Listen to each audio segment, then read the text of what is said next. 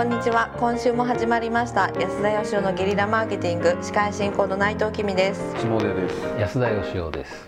今週はこんな質問いただきました。20代学生の方です。皆さんこんにちは。境目研究家である安田さんに質問です。僕は海外に行くのが好きでよく行きます。なぜ好きかといえば毎回新しい発見があり自分の視野が広がるからです一般的にビジネス書などで海外に行くことは良いこととして捉えられていますが海外に行っても成長する人しない人がいるように思います。例えばバックパッカーとしてプラプラして終わる人とその体験がきっかけで起業する人などです。両者の違いはどこにあるのでしょうか？安田さんが海外に行ったことで変わったことなどを交えてお話伺いたいです。はい。失礼ちょっと花粉症で。喉をやられておりまして医者に行ってください。はい。大変失礼しました。海外に下出さんは行かれたことあるんですか？行ったことはありますね旅行で。どこ行ったんですか？海とか好きなんであの、まあ、グアムとかセブ島とか南東とか、まあ、離島ばっかですねなんかね。うーん。海外まあ僕もね18で海外行って確かにそれで自分の中では変わったことも結構あるんですよね、例えば？例えばまあ当時みんなだからあの高校卒業したら大学受験みたいなねそういう進学校。うん。うん僕も下出さんに劣らず進学校行ってました、まあでもその海外に行くとねその常識って日本の中ではもう絶対こうなんだってほとんど抜け出しようがないような中学卒業したら高校とかできるだけいい大学行ってとか大きい会社入った方がいいよとか。そういうのが飛行機乗って数時間でなかったことになるんだなっていうことがよく分かりました。国ごとに法律が違うように、国ごとにだから常識も違うんでなんだあの狭い地域だけの常識だったんじゃんみたいな、っていうことはやっぱ僕にとって大きかったんですね。あーなるほど。でも僕にとってすごい不思議だったのは同じようにその18区で海外に来てる留学してくる人っていっぱいいるんですけど確かにこの人の言うようにすごくなんかあのそれによって変わる人もいれば、うん。別に変わんない人もいるんだなっていう。まあ僕はだからあのなんでしょう。そういう普通に日本で常識的だって言われてるコースじゃない生き方みたいなのが世の中には実はたくさんあるんだなと思ったんですけど、はい。でも大多数の人は普通に日本帰って普通に就職活動してうん。普通に会社に入ってその普通に生きていくわけでそれがいけないって言ってるわけじゃないんですけど、はい。あの多分だから変わるきっかけって人によって違うんですよね。うんそうですね。あのそもそもこの海外っていうところで線引いてるじゃないですか。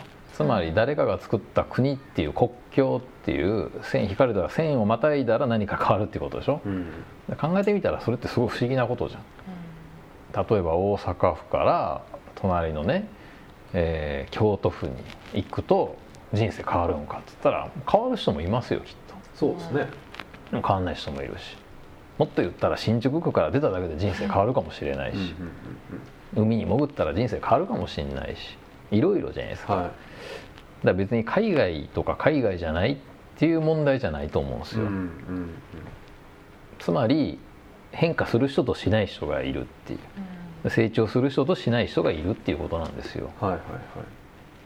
その境目は？その境目はねやっぱりなんかそこでのなんかあの新鮮さっていうかですね、その線を越えたことによって本当は何も変わってないんですよ。うんうん。常識が変わったとか言ってましたけどそれは日本の常識とアメリカの常識は違かったけど人としての常識ということでは言えばあんまり変わってないし、うんうん。だからやっぱりこうその違いとかなんか自分に対するこうなんかメッセージみたいなものをこう受け取る感受性みたいなものかなって思うんですけど、僕は。なるほどね。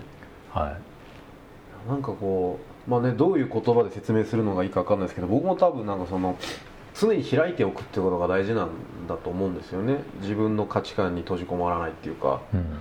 だから本気出して目開いて生きてれば別にそこら中に発見のきっかけなんかはたくさんあるわけで常識の違うっていう意味で言うと自分の常識とねうん。安田さんの常識とうん。キムちゃんの常識と、まあ、全然違うわけなんでそれに触れるだけでね新しい価値観だなと思うことだってあるわけなんで、まあ、海外の方が感じやすいのかなとは思いますけど、いろいろ違うことがあるんでね、うん。でもどちらかというと僕はあの見慣れた景色の中にその違いとかうん。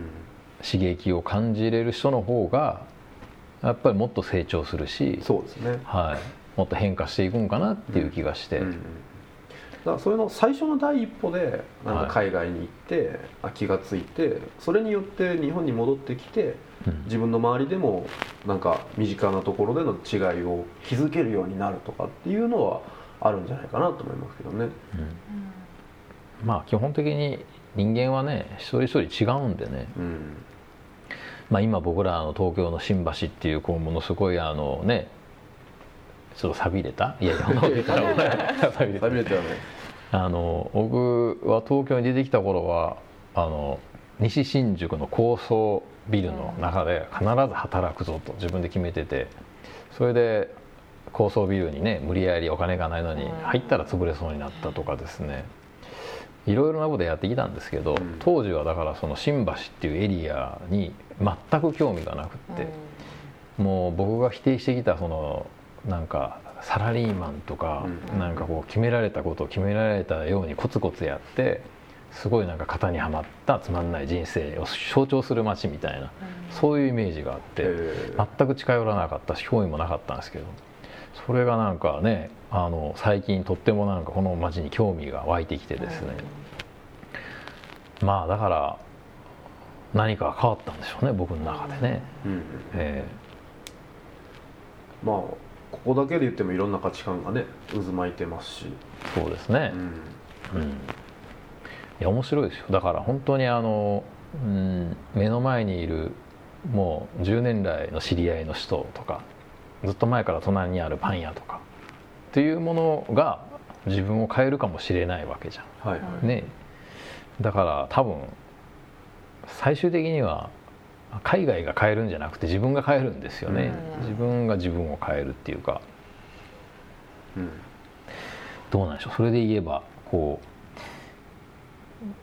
う、うん、海外へ行って成長する人としない人ってこの人こう分けてますよね、はいでバックパッカーとしてプラプラしてる人はつまり成長しない人っていう感じですね。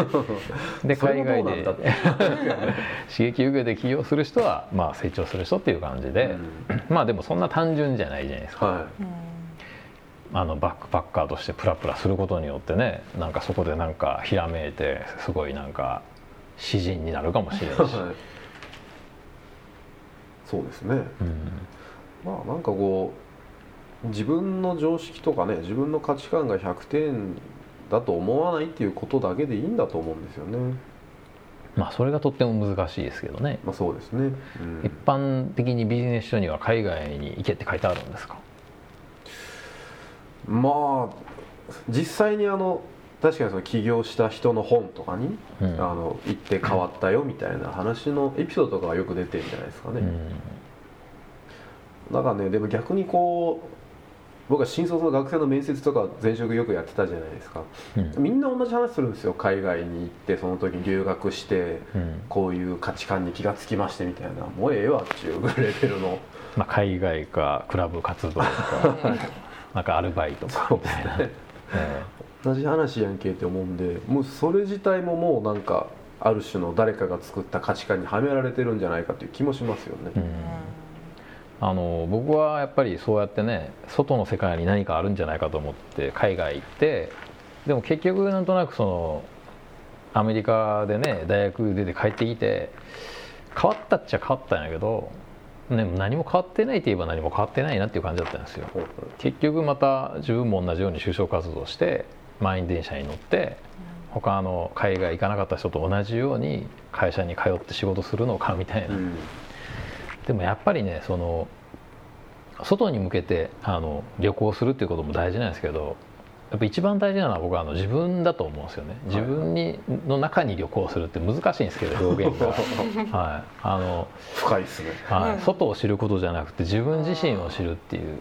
うん。自分自身に興味持ってやっぱ自分の中に旅行するんですよ。なるほやっぱそれこそがねやっぱりその本当の旅行なのではなかろうかと、どほうほうほう。え なんかいまいちあの分かってるで分からない。